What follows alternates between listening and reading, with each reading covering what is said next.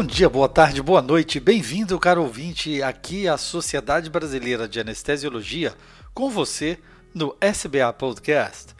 Eu sou Pablo Guzmán, médico anestesiologista e podcaster do Medicina do Conhecimento. A anestesiologia é uma área em constante evolução.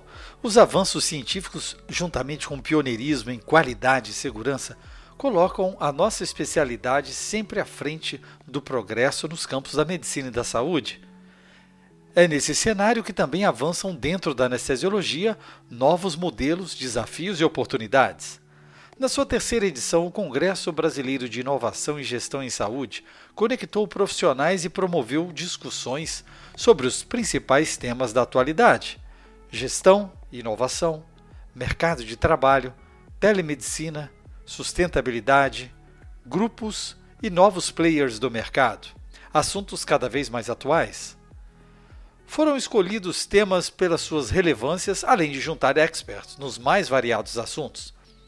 Nesse SBA Podcast, trazemos um resumo para você ouvinte. Na nossa mesa Mulheres Inovadoras em Medicina, um apanhado dos desafios e conquistas ao longo das últimas décadas. Doutora Tamires Soares nos fala sobre a importância do reconhecimento da dor crônica na nossa prática. Bom, a prevalência de dor crônica no mundo é, ela é em torno de 30%. Então, 30% da população vai conviver com dor crônica. E um estudo epidemiológico no Brasil que saiu em 2018 trouxe um número ainda maior uh, em alguns estados, chegando até, podendo chegar até 50% da população. Hoje, a, atualmente, a população brasileira ela contabiliza 214 milhões de habitantes. Então, se nós formos, formos pensar que 30% da população vai ter dor crônica, nós estamos falando algo em torno de 64 milhões de pacientes que vão sofrer com dor crônica. Pesquisando um pouquinho mais, eu descobri que os pacientes que sofrem com dor crônica, eles utilizam cinco vezes mais os serviços em saúde que são os pacientes que mais contabilizam com faltas no trabalho. Com números tão significativos e com um problema tão importante na nossa prática, quais seriam as oportunidades que temos para agir como médico? Em novembro de 2020, nós contabilizamos 502.475 médicos. Então, nós somos meio milhão hoje, atualmente no Brasil, meio milhão de médicos. E não é só isso.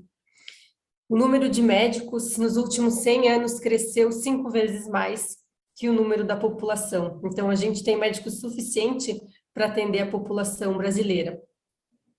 Pensando nesse número, meio milhão de médicos, eu comecei a me fazer a seguinte pergunta: qual que é o impacto de meio milhão de médicos na saúde brasileira, na saúde da população. Desse número de meio milhão de médicos, quantos médicos podem atender dor crônica? Quantos médicos podem trabalhar com dor crônica e tentar ajudar esses pacientes a trazer mais qualidade de vida para eles, diminuir sofrimento, ansiedade, isolacionismo social? O que, que a gente pode fazer? E aí eu trouxe as especialidades que hoje podem tratar a dor crônica. Então, são oito especialidades: anestesiologia, a clínica médica, a reumato, a neurologia, a ortopedia, a neurocirurgia, a acupuntura e a fisiatria. São todas essas especialidades que podem atualmente prestar a prova de área de atuação em dor, a prova de título de dor. E essas especialidades juntas contabilizam em torno de 150 mil médicos. Então, de um lado, nós temos uma demanda de 64 milhões de pessoas que em algum momento podem precisar dos nossos serviços, e se a gente for uh, pensar que a maior parte das dores crônicas, a, elas, a incidência aumenta com a idade, que ninguém está ficando mais velho, nos idosos, na população de idosos, esse número pode chegar até 80%, que acaba sendo ainda maior. E de outro, nós temos algo em torno de 150 mil médicos, regionalmente, regionalmente mal distribuídos no nosso país, para tentar suprir essa demanda. E aí, é claro, estamos no Congresso de Inovação. Uma das respostas para essa pergunta acaba sendo um pouco mais simples, que é a questão da logística, né? O acesso tem o acesso aos pacientes, o acesso à saúde, o acesso à medicina aos pacientes, ele tem ficado cada vez maior e eu não tenho dúvidas de que a dor crônica, o tratamento da dor crônica tem um espaço muito grande nesse meio. Eu, inclusive, atendo pacientes uh, através da telemedicina e tenho, tenho resultados positivos, resultados muito bons. Então, eu acredito que sim, é possível. E é claro que com a pandemia acelerou muito esse processo uh, de revolução, de resolução desse problema. Mas podemos dizer que apenas esse sistema de operacional e de comunicação e distribuição dos colegas médicos pelo Brasil seria o suficiente para a resolução desses grandes desafios? E aí é claro que vocês já devem imaginar que a resposta é não. E não porque a gente não consiga fazer isso. Eu acredito que ao longo do tempo a gente vai conseguir isso. Mas antes de tudo, a gente tem um problema de capacitação. Infelizmente, a maioria dos profissionais não está capacitada para atender esse perfil de paciente, que é um perfil de paciente um pouco mais complexo. Em média, os pacientes que sofrem com a dor crônica, eles acabam passando por cinco médicos antes de chegar num especialista em dor. E mesmo o especialista em dor, muitas vezes não consegue ajudar de forma efetiva e eficaz a resolver o problema desses pacientes. Infelizmente, a maioria dos nossos profissionais médicos hoje não está capacitada para atender esses pacientes. O que traz uma urgência ainda maior ao problema, né? Adicionado ao problema de demanda e logística, nós vamos ter um problema de conhecimento, um problema educacional. E aí eu acredito que a gente tem que tentar primeiro resolver, sem dúvida nenhuma, o problema educacional, tentar sanar esse problema educacional. Porque existe uma relação muito grande entre educação e sociedade a gente, o fenômeno, né, educativo, ele não pode ser visto como um problema, um problema político fragmentado, numa realidade diferente, porque ele envolve a realidade do paciente, ele envolve aspectos culturais, ele envolve aspectos políticos e econômicos. Por isso que eu dimensionei o problema, todos eu trouxe esses dados para vocês, pensei em dimensionar o problema antes, para a gente poder conversar sobre isso.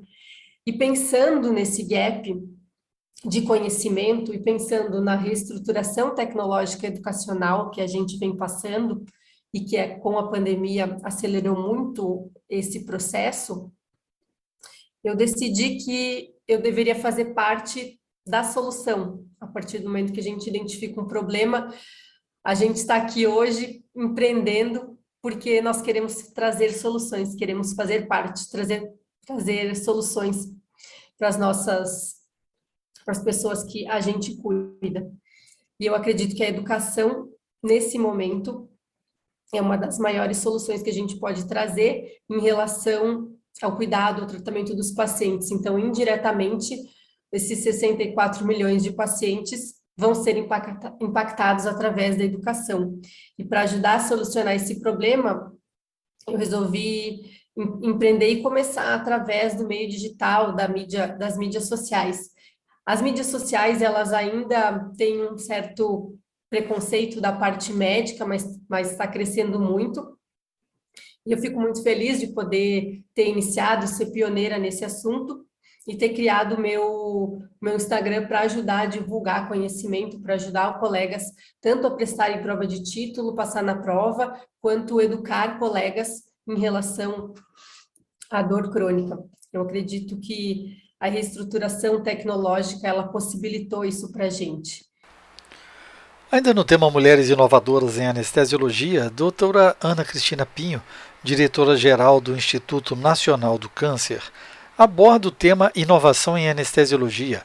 Quase nada se perde, quase tudo se transforma, e nos fala sobre novos rumos da nossa especialidade para falar sobre inovação, que Em termos de conceito, né, é fazer algo novo, uma nova ideia, um novo produto, serviço, por exemplo, como que a Michelle e a Tamires apresentaram, ou algo já conhecido, mas de uma maneira diferente, exatamente uma maneira inovadora. Né? E esse simpósio, de fato, ele já é inovação em anestesia, porque ele trata de temas muito além do, dos técnicos científicos que, na verdade, fazem e devem fazer cada vez mais parte da prática diária né, da anestesiologia. Só que para inovar realmente, alguns pré-requisitos eles se fazem necessários. Então, o primeiro deles é o conhecimento de base, conhecimento atualizado e integrado. E quando eu digo conhecimento aqui, é um conhecimento amplo, geral e restrito, porque é, é esse conhecimento que dá solidez e credibilidade na hora que apresenta. Um outro fundamental é a curiosidade, que deveria fazer parte da própria essência do médico. Né? A outra é o senso crítico, especialmente a autocrítica, ou seja, é, é, é o incômodo com o resultado, aquela permanente sensação de que eu posso fazer melhor? Será que eu não tenho um resultado melhor a oferecer para o meu paciente, para o serviço, para o sistema de saúde, para a instituição, enfim? O outro fundamental, quer dizer, é a responsabilidade. Claro, né? inovar com responsabilidade e aquela dose de ousadia. O grande desafio, a grande transformação, inovação, que é aplicar esses conceitos na prática porque é exatamente aí que um monte de gente para e não acaba não seguindo adiante, não transformando aquilo numa real, é, num real benefício, é, é, um novo benefício né, para a população. Doutora Ana, e quando falamos dentro da nossa profissão, da especialidade anestesiologia, o que pode vir em nossas mentes em primeira mão? Quando se fala em inovação em anestesiologia, a primeira coisa, claro, que nos vem à mente é a evolução tecnológica, né? Equipamentos, fármacos, procedimentos e, claro, a imagem comparativa entre o cenário em 1846, quando foi demonstrada a primeira anestesia bem-sucedida no mundo por um não anestesista, como já mencionei na, na numa aula anterior hoje, Thomas Green Morton, né? Mas, na verdade, a grande inovação que eu queria chamar a atenção aqui nessa apresentação é cultural. Não apenas a evolução em termos de conhecimento científico, claro que é fundamental, mas também o resgate daquele conhecimento antigo, sólido e, principalmente, como eu já disse, a aplicação prática desse conhecimento eu, eu selecionei então aqui alguns exemplos né, para falar. Então, a cirurgia fast track, medicina operatória, os protocolos de otimização de, de recuperação, dentre eles o exemplo o ERAS, né, o projeto Acerto, a versão brasileira aqui, anestesia multimodal e também opioid free, cirurgia sem sangue, monitorização, ultrassom aplicado à anestesia e a telemedicina. São conceitos práticas disruptivas na nossa especialidade e que é, vieram realmente para ficar. E um outro ponto que eu queria destacar aqui, e quando eu digo é, da, da dificuldade, do desafio da translação do conceito teórico já muito bem estabelecido ali na, na frieza, né, nas letras é, é em preto e branco ali do livro para a prática clínica, está aqui um, um escopo enorme de conhecimento esquecido de fisiologia do perioperatório. Que isso é, isso é, é obrigação de todos que militam nessa área de ter esse conhecimento. É uma fisiologia muito específica e que é o centro de absolutamente tudo, inclusive da, da, da morte-mortalidade pós-operatória. Então, o que, que eu chamo aí de fisiologia do perioperatório esquecida, assim, ao longo do tempo? Por exemplo, o conceito da nossa associação de George Washington Pryor, que foi descrita em 1914. Ou seja, é, aquela, é aquele conceito que diz que é preciso que o sistema nervoso central ele não perceba a agressão que o organismo está sofrendo para que é, é, as complicações não aconteçam. Veja, 1914. A resposta ao trauma, resposta endócrino-metabólica ao trauma, David Cuthbertson, em 1929. A terapia de fluido, Francis Moore, lá na década de 50, já dizia o seguinte: terapia de fluido no perioperatório precisa ser feita com muita parcimônia, porque a fisiologia conspira para a retenção líquida no perioperatório. E ele demonstrava isso pelo ganho de peso, é, pelo ganho de peso no pós-operatório que os pacientes apresentavam, apesar das perdas do intraoperatório. Uma média de ganho de peso variando de 3 a 6 quilos nos primeiros dias de pós-operatório. E parte desse, desse conhecimento advindo da observação dos pacientes, monitoramento desses pacientes, um, um acompanhamento instintivo que faz parte né, da própria essência do médico, esse comprometimento em avaliar aquele resultado para ver se o que está sendo feito está tendo o resultado pretendido. E esse foi é, um dos, das grandes falhas, né, se assim eu posso dizer, é, da nossa especialidade é, no século passado. E achar que estavam fando quando, na verdade, um monte de problemas estavam acontecendo. Só que não eram diretamente atribuíveis ao que se fez ou ao que se deixou de fazer né, nesse manejo anestésico. Só que isso já está muito bem claro hoje e muita coisa não dá para jogar debaixo do tapete e tirar da nossa responsabilidade. Então, como é a anestesia no século XXI? É uma especialidade médica, essencialmente médica. Eu falei sobre isso na, na apresentação anterior. E uma das ameaças é justamente nós desvalorizarmos a nossa especialidade como uma especialidade legitimamente médica e tudo que é desocupado, quando um espaço é desocupado, alguém vem e ocupa. Né? Então, existe uma ameaça real de outras especialidades se é, interessarem por essa prática à medida em que nós simplificamos muito né, é, a anestesiologia. E, na verdade, de simples não tem nada. É altamente complexa porque trata, trabalha sobre um, um, em cima de um substrato altamente complexo, que é a resposta orgânica né, ao trauma cirúrgico. Essa cultura de permanente insatisfação que eu falei é fundamental, é fundamental, né? exatamente para impulsionar a inovação, assim como a complexidade dos casos que a gente lida no dia a dia. Né? Então, desde nós caminhamos lá do, dos anos 80, as moedas ali como eletrodos, os dispositivos, enfim, isso aqui fazendo um compilado geral. Quer dizer, a revolução, por exemplo, que foi o scalp, né, o, o butterfly, e o, o gelco descartáveis, antes era agulha, né, é, é, agulha né, é, de metálica. Nos anos 90 veio é, um boom aí de final dos anos 90, início do, do século, um boom de fármacos né, de altíssima qualidade, poucos efeitos adversos, né, as agulhas descartáveis para o neuroeixo, e aqui o conceito aqui da anestesia multimodal poupadora de opioides, analgesia peridural sem morfina, né, os protocolos fast track.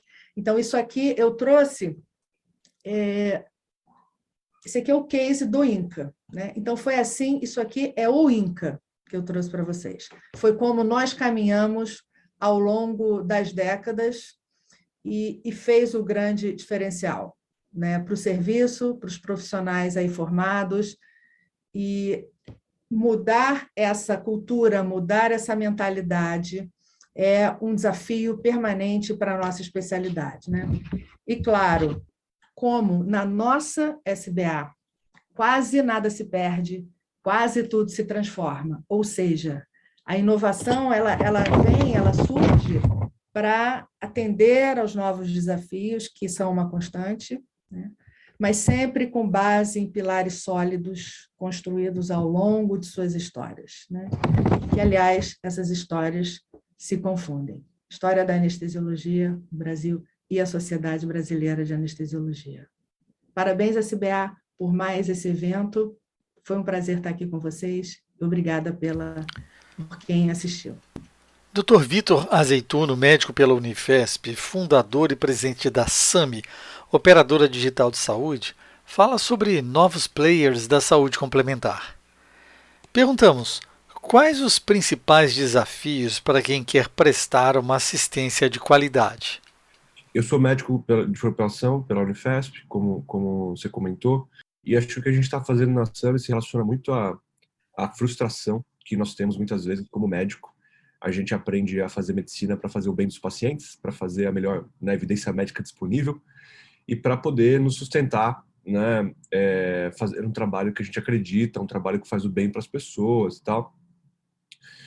Só que quando a gente né, se forma, a gente começa a ter um monte de distrações né? É, eu vou chamar de distrações aqui, né? Uma série de incentivos e conhecimentos e coisas que a gente é obrigado a desenvolver, é, e que não, não foi exatamente a razão pela qual a gente estudou medicina ou, ou muito menos o que foi ensinado para a gente na faculdade. Você fala, ah, eu quero ter um consultório, né? E para a gente muitas vezes, né, é, é, ser um médico de sucesso significa ter um consultório de sucesso, só atender paciente particular, né, é poder fazer é, é, poucos e bons atendimentos com profundidade médica, poder estar tá expondo nos congressos, estar é, tá atualizado com o que está acontecendo em medicina no mundo, não só na nossa especialidade, mas em outras e tal. É, fazer uma relação médico-paciente direito, né, criar relações de confiança com os nossos, com os nossos pacientes. Só que quando a gente né, resolve fazer isso, a gente começa a entender que fala, mas espera aí, eu tenho um consultório que custa eu preciso pagar o consultório, eu preciso pagar a secretária, eu preciso pagar o congresso. Poxa, não tem paciente particular suficiente para eu começar aqui fazendo isso, então eu vou ter que aceitar plano de saúde. Tal, aceita o plano de saúde, eu vou ah, putz, com plano de saúde, eu vou ter que me credenciar, eu tenho que ter vários documentos, várias licenças, várias coisas que eu preciso fazer. Eu tenho que fazer minha contabilidade. É, putz, e aí eu trabalho um monte, não sei direito quanto eu ganho, a conta não fecha, de todo, né? É, a operadora não aprovou o negócio que eu precisava aprovar, credenciei, mas ela não manda paciente, aí tem que ficar arranjando outros jeitos de conseguir paciente. É, você começa a fazer um monte de preocupação, um monte de coisa que, que não é. Aí você vai no hospital, o hospital ah, tem, tem a ONA, tem a JCI, tem não sei o que. Você fala, o que é esse monte de coisa que eu tenho que obedecer aqui do protocolo, não sei o que.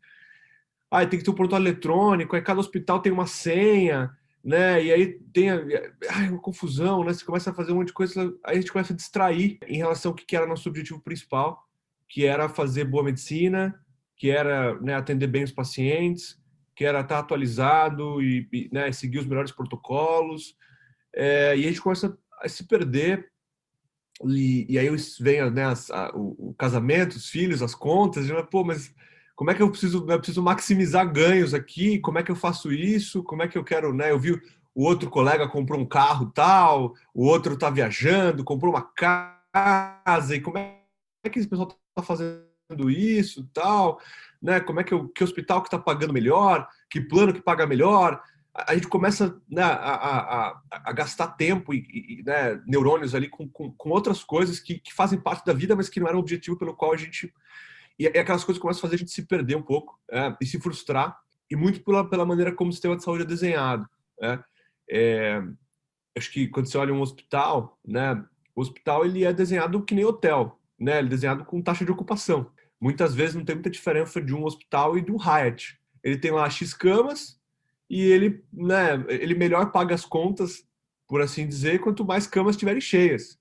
É, e não quanto melhor saúde as pessoas tiverem. O plano de saúde, ele vende um, um plano de saúde, só que na verdade ele, ele não está preocupado com a saúde, ele está preocupado que as pessoas não fiquem doentes, que as pessoas não apareçam, que as pessoas não gerem contas.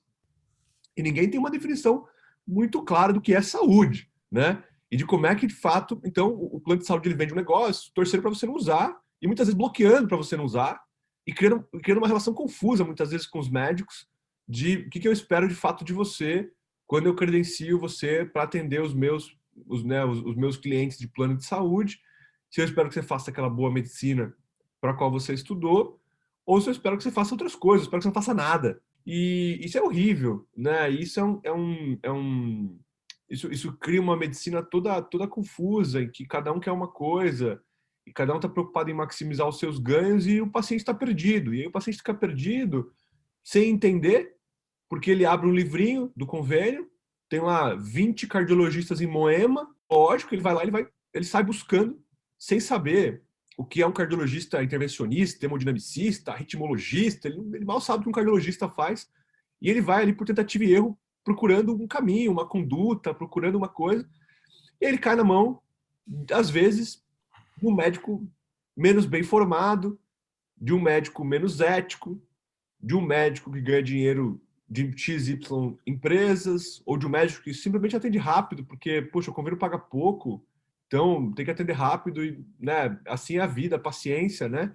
É culpa do paciente que tem um convênio ruim. Então a gente tem que atender rápido e, próximo, né?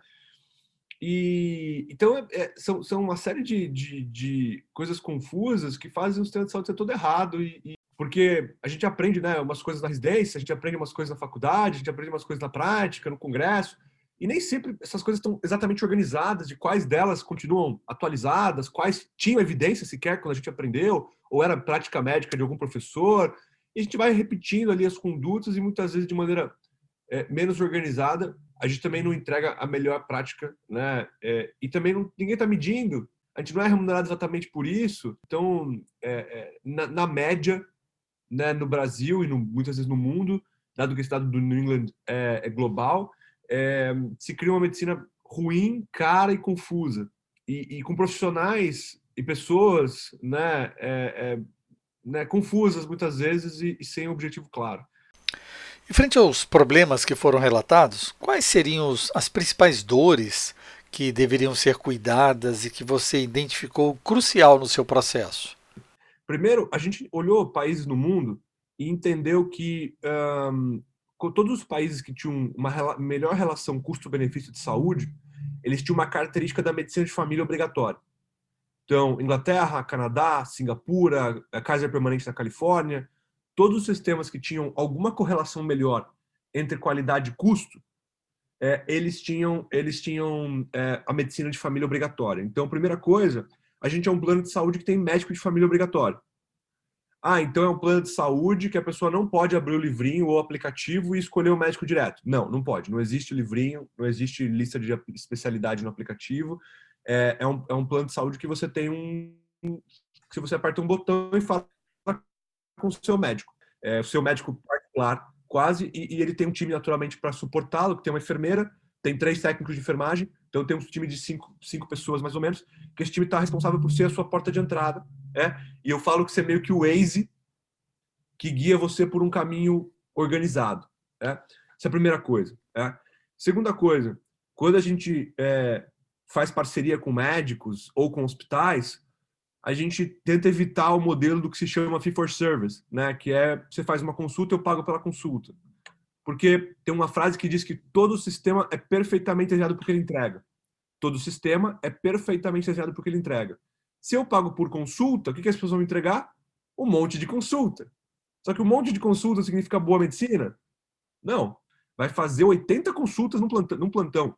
Eu falei, tá maluco? Tô no internato, não consigo nem fazer uma anamnese, uma consulta em menos de uma hora, né? Aquela coisa que você tá treinando ali. Imagina 80 consultas num dia? Facilmente. Pronto-socorro? Lugar errado, contexto errado, pessoas que não deveriam estar lá, incentivos errados. Eu não sei, né, quem, quem já estava no hospital e recebeu bronca do diretor clínico. Ó, oh, pode internar que tá vazio, viu? Peraí, pode internar que tá vazio ou pode internar porque precisa? Ó, oh, tá pedindo pouca tomografia. Por quê? Porque né, a gente pagou 3 milhões para a GE, tem que rentabilizar a tomografia, né? Então, assim, a segunda coisa que a gente fez né, foi mudar a remuneração médica para tentar criar modelos que pagassem melhor medicina e não mais consulta. E não mais.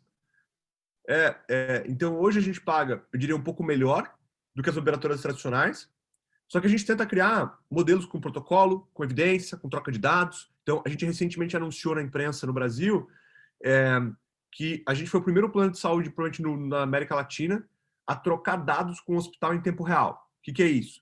é a Beneficência Portuguesa, né? é a BP. Hoje, você é um, é um, cliente da SAMI, um membro da SAMI, um beneficiário da SAMI, né? Você vai no hospital, abre sua ficha no pronto-socorro, a gente tem os seus dados na nuvem, na Amazon, a gente manda seu histórico para a Beneficência Portuguesa. Então, quando você senta para ser visto no pronto-socorro, seu histórico médico já está lá.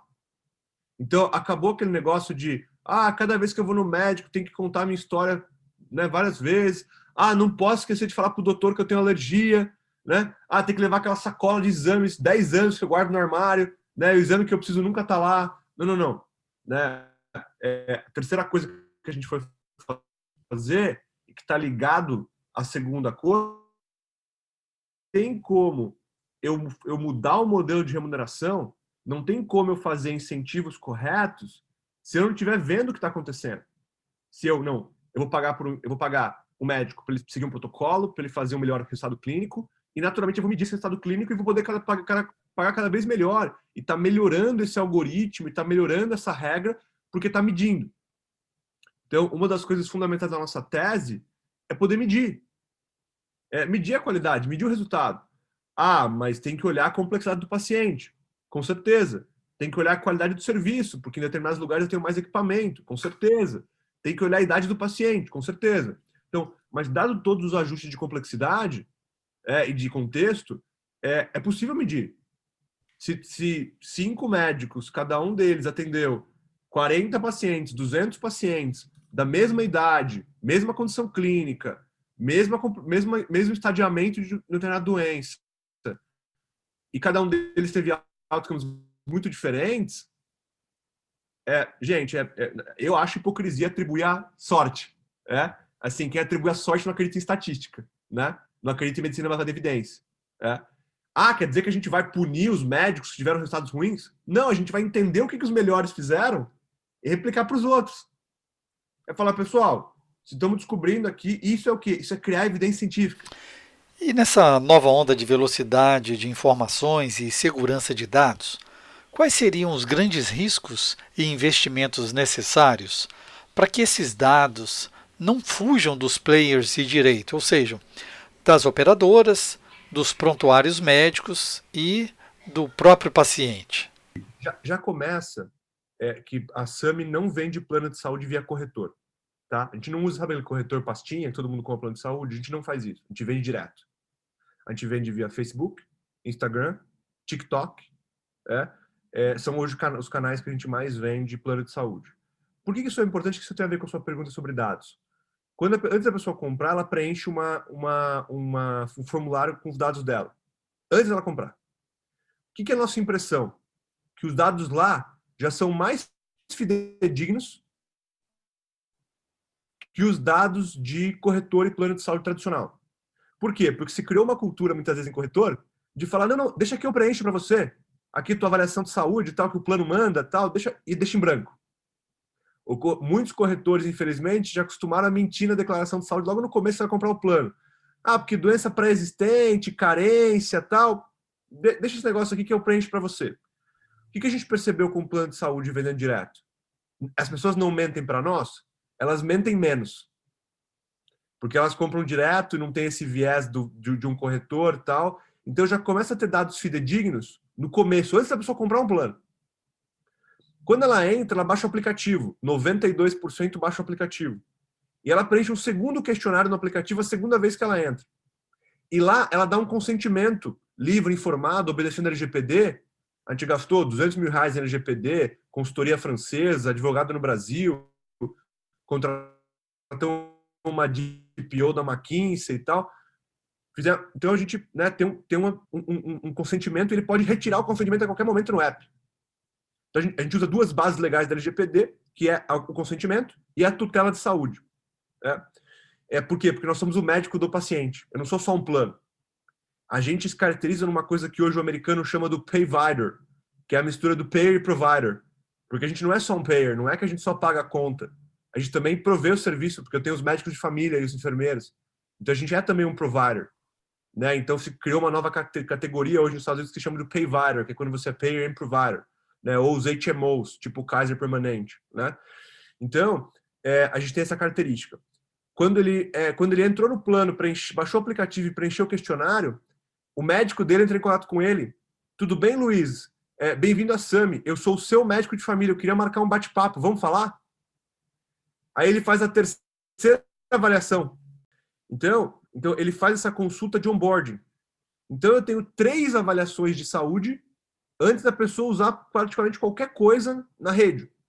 Uma antes dela comprar, uma assim que ela baixa o aplicativo e uma na, e uma na, no, na consulta de onboarding. Então, desde o começo, eu tenho LGPD no contrato, LGPD no aplicativo, três avaliações de saúde. É, é, é, é muito tranquilo, entre aspas, esse tema de dados conosco, porque a gente construiu toda uma estrutura legal e de tecnologia para garantir que a gente conhece muito bem os nossos clientes. E qual seria a relação entre os médicos modernos, a nova medicina e a nossa medicina e anestesia perioperatória na prática? Primeiro, inicialmente, uma, uma alteração de volume. Por quê? Porque tem estudos que mostram que alguns hospitais brasileiros, metade de quem está internado não deveria estar tá internado. Está internado por quê? Por uma medicina ruim, por uma medicina perversa, porque pode internar que está vazio, porque tem uma série de falta de protocolo que faz overuse, né? É, e que a gente precisa corrigir um, um termo-chave que é pertinência clínica. Uma cirurgia que não precisava ser feita é sempre uma cirurgia ruim, independente de que ela seguiu os métodos, a antisepsia, a, a né, anestesia. Então, Primeiro, a gente tem que corrigir o que é medicina ruim. Segundo, a gente tem que entender é, quem, o que, que os médicos estão fazendo e o que, que é evidência em anestesia. Tem que sentar com os 10, 20 anestesistas né, e começar a construir protocolo, começar a construir conhecimento. A medicina ela é colaborativa. Os sistemas de saúde eles são colaborativos. Então, a gente não vai fazer nada sozinho a gente tem que sentar com os médicos, com os hospitais, com todo mundo e combinar. O problema é que hoje não está combinado. Quando a gente não faz medicina preventiva que é barata, a gente paga depois uma medicina curativa que é cara. E muitas vezes não vai resolver. Hoje, é. você tem é, seis marcas, você tem seis marcas de plano de saúde que tem 77% de todos os pacientes brasileiros. É, é, em, em, banco era igual. Eram cinco bancos com 84% dos brasileiros. É, e aí, toda vez que você tem o que a gente chama de oligopólio de incumbents, que é um, né, uma, uma concentração de mercado entre empresas tradicionais, você tem um serviço caro, ruim e muito dependente de mundo físico. Qualquer semelhança com banco ou plano de saúde é uma mera coincidência. Né? Você tem um serviço caro, você tem um serviço ruim e tem uma muito dependência de 5 mil agências ou 80 hospitais na rede. É, a gente vem muito para propor um modelo diferente. Eu quero que você mantenha seu consultório, que você mantenha sua prática médica, não, né? eu quero que você possa fazer boa medicina. Só que é, o que é boa medicina que a gente precisa corrigir. Né? É, e, a, e, a, e a nossa expectativa é que, ao final desse processo, os melhores médicos vão ganhar mais, vão fazer uma medicina melhor, vão gastar mais tempo com seus pacientes é, vão construir evidência científica. É, tem uma frase do meu xará, né, o Vitor Hugo, que diz assim: não tem nada tão poderoso cujo uma ideia que hora chegou. Assim, não adianta a gente ficar, né, é, é, na cooperativa de táxi queimando Uber, achando que a mudança não vai acontecer ou que a gente vai conseguir, né? Assim, a tecnologia permite coisas hoje que não eram que não eram possíveis antes. Né? É, a gente pode resistir, né? Falar não, vamos, né? Ou a gente pode entender abraçar e ajudar a construir com a maneira como a gente acredita. É SAMI, que é a nossa operadora, significa aquela que escuta. É, porque a gente entendeu que a gente sabe que nem, nem sempre a gente vai conseguir tudo para todos. Só que se a gente escutar, é, a gente está fazendo 80% do que a gente precisa fazer. Né? Seja no leito, seja com os médicos, seja com os hospitais, é, seja com os nossos clientes. Então, é, é a gente está aqui para escutar Certamente, Dr. Vitor. Obrigado pela expressão de ideias desafiadoras. E mantendo o assunto ainda mais instigante, senhora Sônia Poloni, consultora em transformação digital e gerente de inovação da Edit Lab, nos traz sua visão atual sobre o uso de wearables em medicina perioperatória. Dispositivos vestíveis e um conjunto de devices que pode gerar uma infinidade de dados que são efetivos se transformados em informação. Onde estamos e para onde vamos, senhora Sônia? É, bom, então é importante contextualizar. Então, o que, que, são os wearables, né? Então, até trouxe aqui uma, uma definição do Wikipedia, né? Que são se você for pela tradução livre aqui, dispositivos vestíveis, né? E aí os mais famosos são os, os relógios inteligentes, Apple Watch e por aí vai. Então, é, o que, que, são esses wearables? Eles permitem você é, coletar dados, né? É, do usuário, de quem está fazendo uso desse wearable. Agora, aí cai naquilo que você falou, quer dizer, para onde vão esses dados? Qual é o uso que se dá e o destino que se dá para esses dados. Então, o importante aqui, é, o recado aqui é wearables, né? É, dispositivos vestíveis. Muito bem. E aí, o que, que o wearables tem a ver com saúde, com medicina, com anestesiologia? Bom, ele, ele permite você coletar uma série de parâmetros, né? Eu trouxe aqui, pontuei alguns desses parâmetros, né? Essa lista não é, é, é não se esgota aqui, são talvez alguns dos principais parâmetros que a gente consegue captar hoje através do Wearables, mas ela não, não se esgota aqui, tá? Então, vejam que só aqui eu trouxe aqui oito parâmetros, né, para ilustrar é, o potencial que tem a adoção do Wearables no contexto da saúde. Então, glicemia, oximetria, pressão arterial e por aí vai, tá? É, o Erebus eles têm algumas classificações, né? Não sei se todos sabem. Então, é, ele parte do, ele tem uma quatro classificações, né? Então, monitoramento são sensores, né? Porque esses relógios, eu estou dando o exemplo do relógio, mas existem outros, né? Óculos e por aí vai, roupas, até mesmo roupas, meias, enfim. É, que permite você analisar a fisiologia do paciente. Né? Você tem monitoramento de segurança, onde tem a premissa de evitar ali alguma intercorrência, né, como queda, ataques cardíacos e outras reações é, possíveis aí em pacientes de grupo de risco ou pacientes que têm algum, algum padrão ali é, de, de, de, de, doença crônica e por aí vai. Avaliações de eficácia, que é, rastreiam alterações fisiológicas, né, provocadas por doenças, processos, avaliando a eficácia do tratamento, e detecção, que são sensores que identificam mudança nos parâmetros de saúde é, por parte dos pacientes e outros sintomas, contribuindo de forma preditiva, é importante, vamos é, frisar esse, esse termo, né, descoberta precoce e preditiva de eventuais é, desvios ou patologias, tá? E por aí vai, tá? O importante que eu quero trazer aqui para vocês é que nós já temos hoje no Brasil aprovados pela Anvisa uma série de wearables, uma série de dispositivos que podem ser usados, é, que podem não, que já são usados no contexto de bem-estar e no contexto da saúde. É importante essa informação é, que todo e qualquer dispositivo que se pressupõe a, a, a a ter uma, uma contribuição, seja no, no diagnóstico, seja no tratamento, na conduta médica, tem que ser submetido para aprovação pela Anvisa. Tá, isso falando de wearables especificamente. Então, aqui outros exemplos, né? Sensor de ECG, oxômetro, é, sensor de, de, pressão arterial, sensor de movimento, então são outros casos de uso, né? Quando a gente fala de wearables aí no contexto da saúde. Vejam que isso aqui é uma tecnologia vestível, né? Isso aqui está diretamente aí fazendo uso ali da vestimenta, né? Do, da pessoa. E aí, naturalmente, que esses dados têm que ser relevantes e contextualizados é, para que possa, de fato, ter é, uso, né? Pela, pela equipe aí é, médica. Esses wearables, eles geram uma alta volumetria de dados, né? E aí aqui a gente já entra um pouco no contexto do Health Data Science, fazer, permite uma combinação desses dados, né?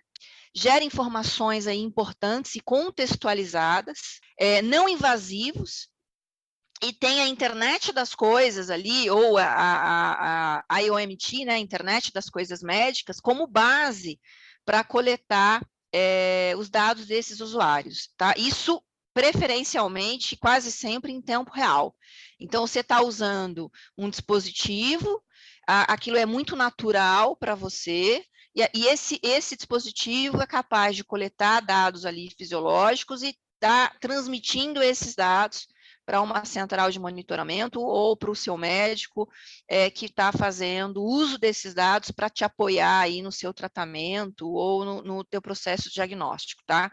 Teve uma intercorrência, esses wearables, esses dispositivos vestíveis, eles podem alertar ali quem é, é de direito para receber essa informação, né? né? O internet de todas as coisas é tido como um grande habilitador de serviços no ecossistema da saúde, que fala aí sobre o Smart Hospital, né, ou o conceito de hospitais inteligentes, né, e notem aqui que quando eu olho para os serviços é, de saúde, a gente está falando aqui sobre otimização, né, é, é, no contexto cirúrgico, né, a gente está falando aqui sobre real time, sobre a, é, a parte de predição que eu comentei lá atrás, né? Ou seja, é, analytics, né? Ana, é, analíticos, né? De predição, algoritmos preditivos, melhor dizendo, que permite você predizer, ou seja, prever uma intercorrência.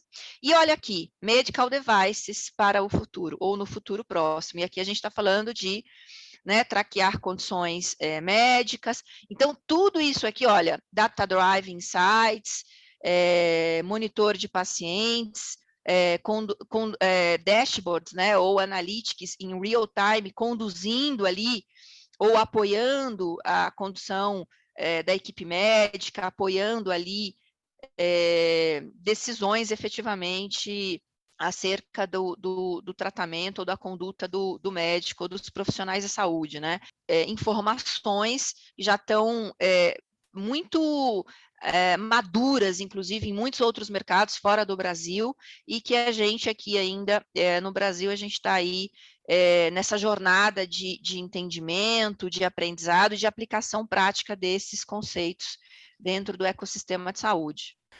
E nesse contexto futurista mais atual, o maior desafio, então, no nosso país é tornar isso prático, num processo padrão. É possível?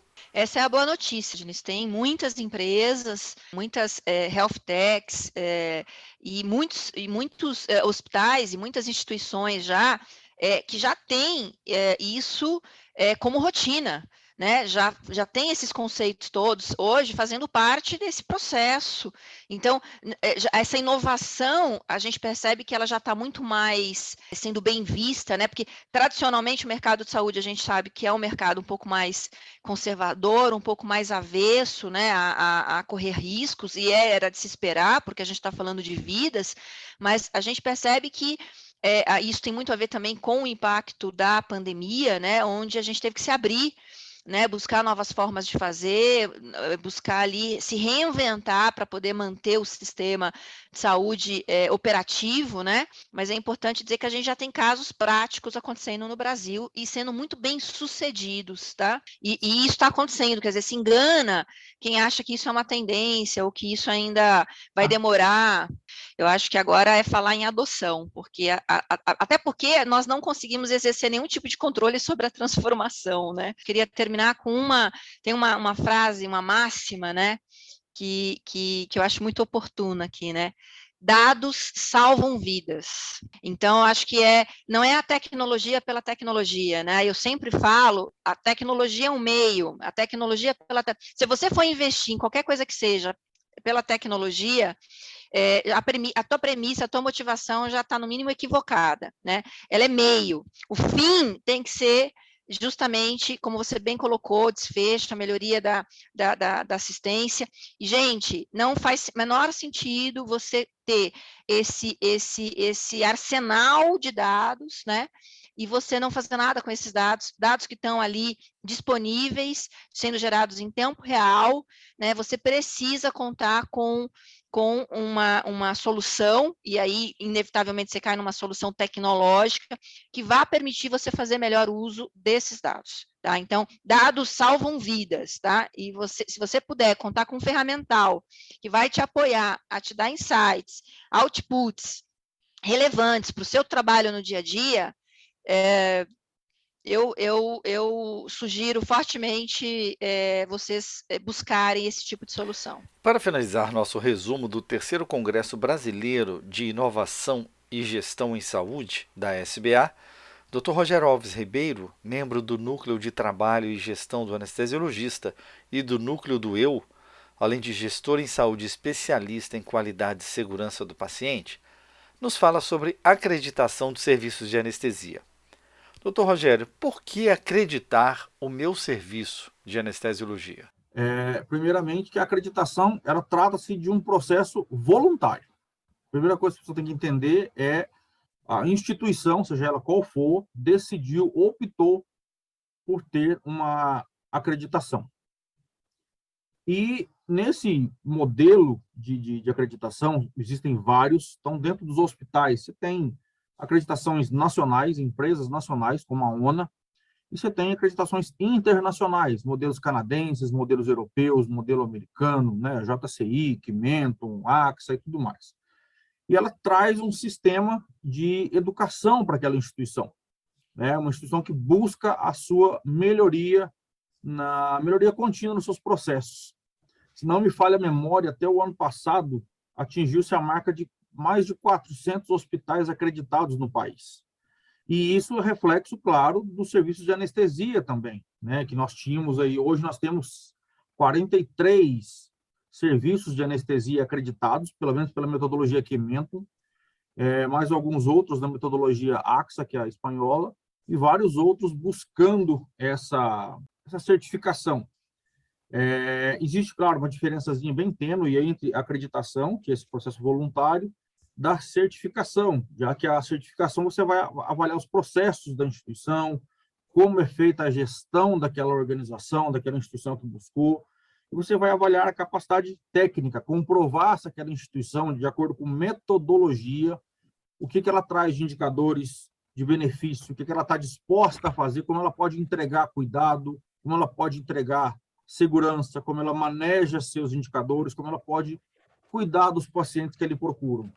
É, infelizmente, nem todo mundo, os pacientes hoje ainda não procuram instituições é, acreditadas, né? eles não olham isso na hora de procurar um hospital, alguns, mas nem, nem, nem tanto, mas isso é de fácil é, encontro. As próprias redes sociais hoje acabam se utilizando isso. Então, quando você tem instituições acreditadas, elas trazem ferramentas, e é isso que é o, o, o grande diferencial. Elas têm ferramentas que você tem que entregar você tem que preencher, que você tem que cumprir, e isso vai ajudar no cuidado em si, em loco, e principalmente no cuidado como um todo. Então, você vê o paciente não só naquele momento, e nós, anestesistas, temos que parar de pensar que a gente cuida do paciente só durante a cirurgia, e sim durante a sua jornada cirúrgica. Então, o cuidado começa na entrada dele na instituição, ou seja, na consulta pré-anestésica, e aí você tem indicadores disso, como é que é feita a transferência da consulta do consultório para o centro cirúrgico, os processos de admissão no centro cirúrgico. Antigamente, o paciente chegava, coloca na sala. Não, hoje, peraí, e, os, e as aferições? Eu já cuido da hipotermia ou da prevenção de hipotermia na chegada desse paciente. Eu verifico o jejum, não só se está adequado, se está oito horas ou mais sem comer, ele está adequado e fez a abreviação com a solução adequada. Então, paciente que tem o risco de alterações glicêmicas, eu coloquei esse paciente no protocolo de controle glicêmico. Então, são situações que melhoram o meu desfecho. Então, se você realmente trabalha sozinho, isso é muito mais difícil. Quando você trabalha em um grupo que tem toda essa organização, uma instituição que tem um serviço de anestesia muito bem definido, facilita muito esses processos. E é natural, profissionais, eu já escutei isso, de, não só de anestesistas, Olha, esse hospital era melhor de trabalhar, agora ele está muito chato, ele tem muito processo para cumprir. Ele entende isso como uma burocracia, ele não está pensando no cuidado do paciente. Olha, eu não gosto muito disso, não, mas até é importante, mas se eu não fizer, me chamam a atenção, eu tenho que tomar um café com a diretoria, ou até um puxão de orelha eu vou tomar. Então, acabo cumprindo. Ele ainda não entendeu a importância de seguir essas metodologias, né? Percebemos o interesse cada vez maior dos serviços de anestesiologia nesse contexto. Mas, na sua experiência e na sua opinião, acreditar é ter todos os seus problemas resolvidos? Aqueles que buscam uma acreditação no serviço de anestesia não entendam, não pensem que você ser acreditado, você teve todos os seus problemas resolvidos. Ah, eu tenho agora, a partir de hoje, um serviço eficiente, um serviço seguro, um serviço diferenciado, porque eu tenho um selo ali. Entenda isso como um processo contínuo, uma busca constante pela melhoria. Vale a pena? Claro que vale. Eu sou um defensor disso. Acho que vale a pena sim, mas o mais importante, nós entendemos isso no contexto estratégico do seu serviço de anestesia, estratégico do hospital, mudança de cultura e essa é, é, internalizar essa metodologia no cerne da sua instituição é isso que pode fazer mudar e até aproximar os gestores do serviço de anestesia, entender a importância que nós podemos ter ali dentro e tornar essa relação mais próxima, mais amigável, mostrar que você está investindo na instituição. Obrigado, doutor Rogério, e a todos os que colaboraram com esse episódio do SBA Podcast. Por esse canal oficial, você ouve informações, dicas, entrevistas e novidades sobre nossa saúde ocupacional, valorizando a defesa profissional e aprimorando a qualidade e segurança da medicina perioperatória. No mundo cada vez mais vibrante e repleto de oportunidades, você precisa de uma fonte segura de informações, respaldada por renomados e conhecidos profissionais. Você pode rever as aulas e discussões do terceiro Congresso Brasileiro de Inovação e Gestão em Saúde no site sbahq.org. Vamos lá! Ative a notificação para ser informado quando o novo SBA Podcast for publicado. Estamos no SoundCloud, Spotify, Deezer, Apple e Google Podcast. Deixe seu like, seu joia, sua curtida onde nos ouvir. Compartilhe com seus contatos e mande seu comentário. Essa é uma parceria da Sociedade Brasileira de Anestesiologia e o Medicina do Conhecimento. Afinal, compartilhar é multiplicar.